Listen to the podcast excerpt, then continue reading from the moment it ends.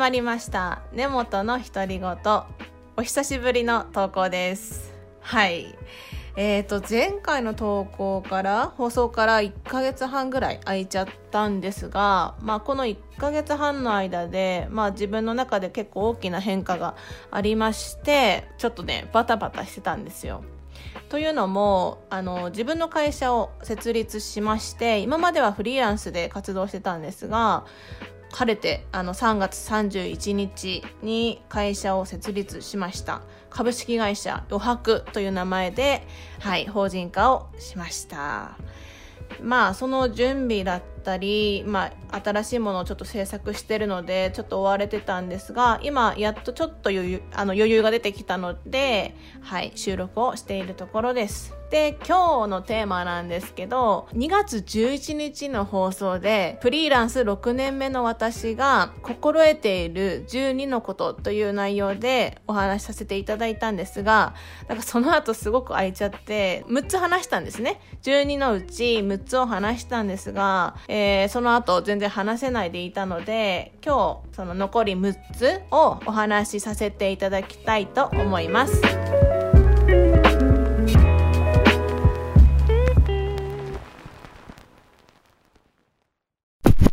はい。で、まあ2月11日前半の12のことの6つなんですけど、ちょっとおさらいで、1つがとにかく動くこと。で、2つ目がすぐやること。で、3つ目が小さな目標を持つこと。で、4つ目が慢心せず努力、学びをやめないこと。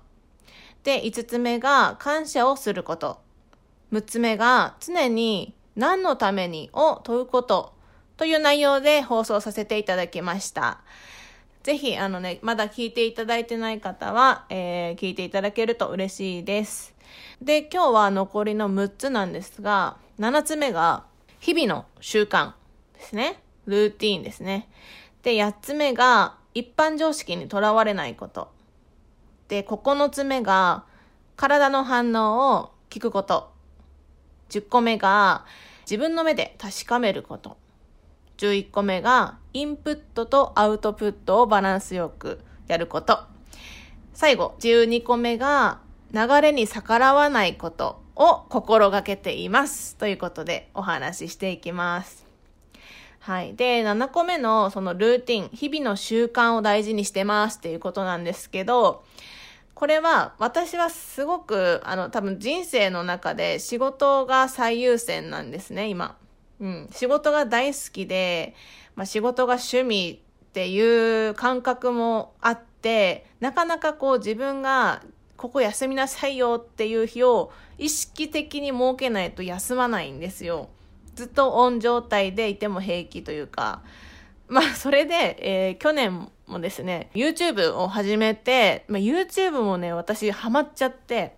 動画編集がすごい楽しいんですよ。頭では全然まだまだいけるぜって思いながら作業を進めてて、まあ、書道を書いたり、えー、YouTube 編集したり他の仕事もあるんですけど、まあ、主に去年は YouTube の編集結構時間使ってて、っていうのもやり方ね、全然わからない状態で始めたんで、ただ、私的には YouTube の編集がすごくゲーム感覚なんですよ。うん、だから、熱中して、まあ集中して平気で8時間とかやってたら、見事に年末年始、あ、年末ですね。もう起き上がれないぐらい、ベッドから起き上がれないぐらい体を壊しました。うん。で、1週間ぐらい仕事ができなくなるっていう状態にまでなっちゃったんですよ。で、そこで自分の体を痛めつけて、初めて健康のありがたみを知ったんですが、うん、それまではやっぱり健康が大事、健康が大事って聞いても、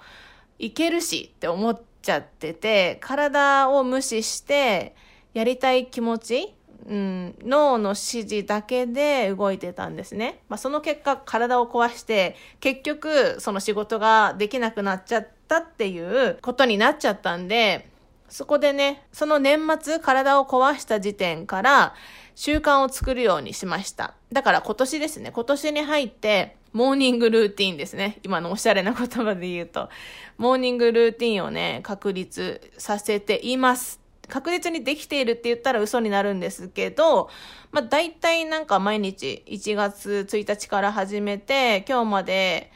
うん、割と8割はもうあの習慣化できてるかなと感じています。何してるかっていうと、まあ朝普通に起きて歯磨いてご飯食べて、まあ掃除洗濯もそうなんですけど、その後ですね、その後が英語の勉強をする。もしくは書道の練習をするですね。で、その後に筋トレ、ヨガ、座禅、散歩っていう睡眠、食事、運動をあの、セットで必ず入れると、一日の、まあ朝ですね。朝に、その人間の基本設定っていう部分を、うん、基盤ですね。をしっかり朝のうちに基盤作りをして、で、午後に、午後はもうフリーでやりたいことやる。まあ、やりたいこととか、まあ、やらなきゃいけないことを午後にやるっていう習慣作りを作りました。ん？日本語おかしい。習慣を作りました。うん。やっぱね、気づきました。あの、まあ、やりたいことを、私仕事大好きだから、本当に朝一からやりたいんですよ。もういろんな仕事。けど、人間のその基盤、睡眠、食事、運動、これをおろそかにして仕事はならないなと。まあ、それは 年末体を壊して初めて気づいたことなんですけど、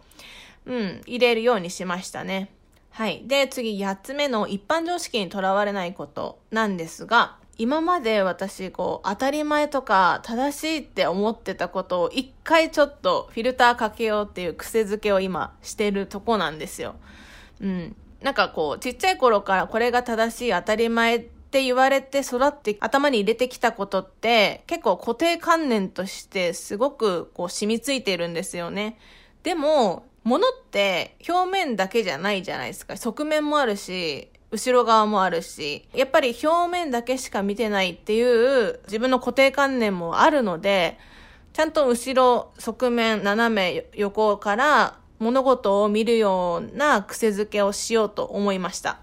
で、私結構新しいことに挑戦することに抵抗がない方ではあるんですが、やっぱりでも人の目は気にします。何かをするときに、うん、多少は気になるんですけど、でも うん。気になるけどやっちゃうんですよね。で、まあ、新しいことになんでこういろいろ挑戦していくかっていうと、大変とか変化って必ず変っていう字がつくんですよね。そう。あのね、なんか何かこう新しいことをするとか、挑戦するときって変なことが重要だと思ってるんですよ。これあんまり参考にならないかもしれないんですけど、でも、あの、気づいたのが、普通なことだと、人って目は止まらないですよね。普通だから。でも、じゃあ、普通、普通、普通があって、全然目が止まんないけど、そこになんかへんてこなものがあったら逆に印象に残りません？変なものって最初は、うわ、あいつ変とか、変わり者だねって言われるのが、まあ、一般的にはそういう見られ方をすると思うんですけど、でも変化っていう字があるだけ変なことじゃないと変化していかないのかなって思っています。あと大変って書くんですけど、大変もやっぱり大きな変化で大変。だから変なことだなって 私は思ってるので、これからもどんどんなんか、うん、変なことしていこうかなと思ってます。ちょっと日本語おかしいですけど、うん。やっぱり常識だったり枠にとらわれすぎてると全然多分新しい発想にはいけないと思ってるんで一般常識っていうよりはなんだろう礼儀だったり社会としての常識はしっかりやりつつもね法律に引っかからない程度に新しいことを挑戦するときは変なことしていいと思うんですよね。うん。そんなことを、はい、思っています。はい。で、9つ目が、体の反応を聞くことなんですけど、これは私が何か迷った時だったり、何か重要な判断をしなきゃいけない時は頭で考えないで体の反応を聞くようにしてます。すごくね、体の反応は的を得てて、一つ依頼が、ご依頼があった時に、うって思うことってあるんですよ。自分に多分合わないんでしょうね。本当になんか、え、う？って思ったことを、まあでもそう感じているけど飲み込んでやったとしても、なんか制作も中途半端。で、結果も中途半端っていう流れになってしまうんですよね。だから中途半端な気持ちで始めると、中途半端なものが仕上がるって私の経験上感じました。なので、自分が最初にこう、まあ別にお仕事じゃなくても何かお誘いを受けた時に、うって思ったことは、正直に断る勇気をつけるようにしています。うん。まだできてないんですけど、体の反応が一番素直だと思ってるので、頭で、でも付き合いがなとか、でも人の目がなとか、あの、周りの人のことを考えると判断ってしにくいと思うんですよ。悪いかなとか、あの、断ったら申し訳ないなとか思う気持ちもありつつも、でも、人のことを思うことも大事ですけど、自分のことを思ってあげるのももっと大事だと思うんですよ。これは私が、あの、全部イエスマンでやってきて、体を壊して気づいたことなんですけど、うん、ノーっていうことは自分の体、自分自身にとってもすごく大事な、えー、判断だとは思っています。なので、体の反応を常に何か大事なことをね、決めるときとかは、体の反応に耳を澄ませて、うん、聞いてあげるようにしています。で、10個目が自分の目で確かめることなんですけど、まあこれはですね、今超情報化社会じゃないですか。で、スマホ1台で本当にいろんなニュースだったり情報が入ってくると思うんですけど、ぶっちゃけネットの情報ってじゃあ全部本当かって言ったらそうではないじゃないですか。だから、これだけ情報が溢れている中で、自分の目を養っていかなきゃいけないんですよね。まあ、全部が嘘ってわけでもないし、全部が本当ってわけでもない、このネットの、ネットに目を向けるのであれば、本当に自分が必要な情報だったり、選別する目じゃないですけど、を養うのはすごい大事だなって思いました。あとは、その福島の旅。私、福島県出身で、福島全59市町村の旅っていうのを始めたんですが、それはなんで始めたかと言いますと、上京して6年目になるんですが、やっぱり福島っていうと、その3.11の原発事故で、今大丈夫なの？福島？とか、あの時大丈夫だった？とか、結構聞かれることがあるんですが、その時に私が大丈夫ですとも下手に言えないし、大丈夫じゃないとも言えないし、はて、大丈夫なのかって 私自身が思ったんですよ。そう、それで、ネットでね、その福島今とか調べればいろんな情報が出てきますけど、で、それが本当かどうかもわからないまま、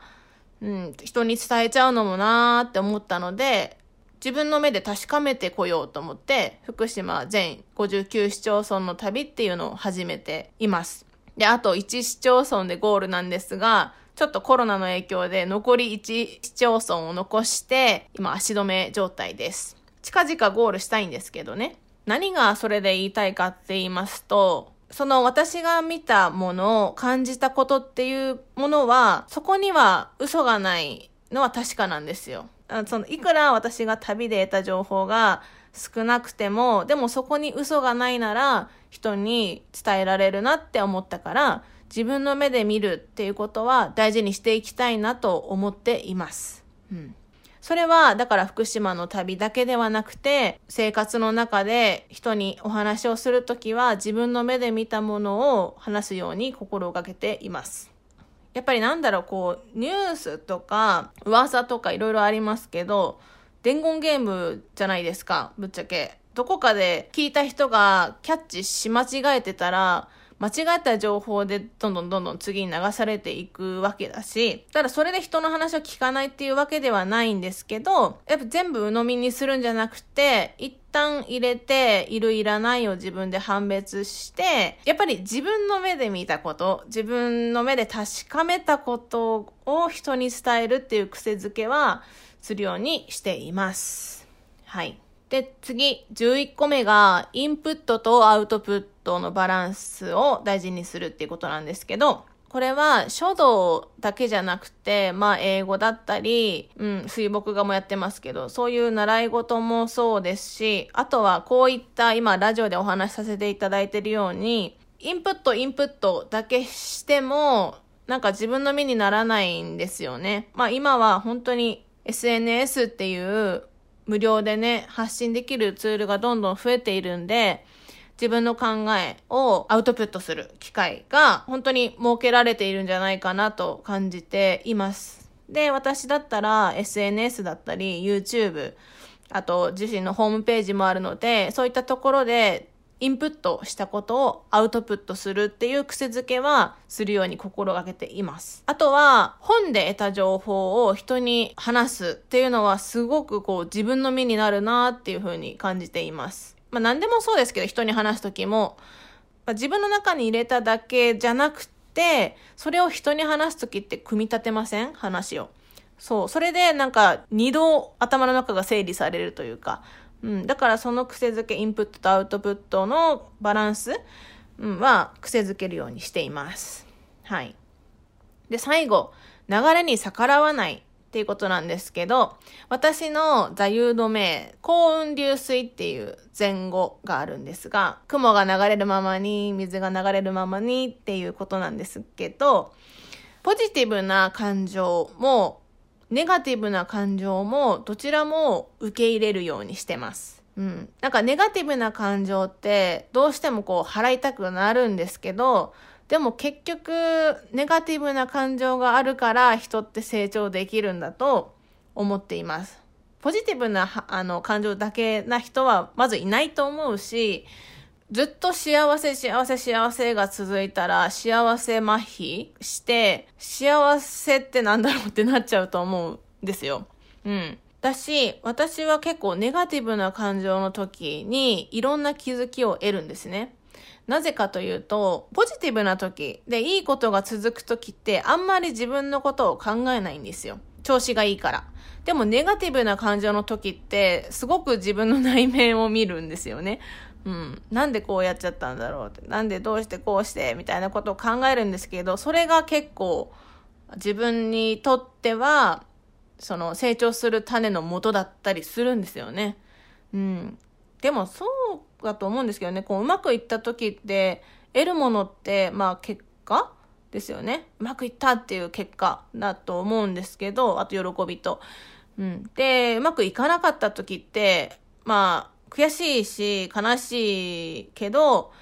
得るものはきっと成功した時よりも大きいんじゃないかなと。あと、そこにめちゃくちゃヒント詰まってるなっていうふうに思います。今はこうやってポジティブに話せてるから冷静にね、こうお話できてるんですけど、だからラジオ収録するときは、ポジティブな時のアウトプットです。で、ネガティブな時のアウトプットは、自分のね、ノートがあるんですけど、そう、ノートにどうしてこうなっちゃったのかとか、じゃあどうしたらいいのかっていうのをネガティブながらに考えています。うん。そうやって、うん。どっちも、だから、ポジティブな感情もネガティブな感情も、どちらも大事で、逆らおうとしない。うん。なるようになるし、っていう風に受け入れるようにしてます。うん。仕事も、プライベートもそうです。うん、流れに身を任せていて、うまくいってる気はします。これが、なんか、私の人生の正解なのか、果たしてなんか間違った道に行ってるのかわからないですけど、でも流れに逆らうと逆に辛いんで、雨が降ったら雨だし、うん、晴れたら晴れだしっていう自然の流れ、天気もそうですけど、別に自分の感情も落ち込むなら落ち込もうみたいな。あんまり否定しないように生きてます。はい。ということで、フリーランス6年目の私が大事にしている12個の心得という内容でお話しさせていただきました。はい。で、次回の放送では、また漢字の成り立ちからハッとさせられる物事の本質という内容、もしくは、私最近結構本読んでたんですけど、まあ、ちょっと気になる本のご紹介、一番面白かったのが、スマホ脳っていう本なんですけど、スマホに今の現代人は結構支配されちゃってるじゃないですけど、依存してる方も多いと思うんですけど、私ももう本当にスマホ依存って認めてて、まあその本がすごくね、面白かったんで、ちょっとまあアウトプットとご紹介兼ねてお話しできればと思ってます。はい。では、今日も最後まで聞いていただいてありがとうございました。また次回の放送でお会いしましょう。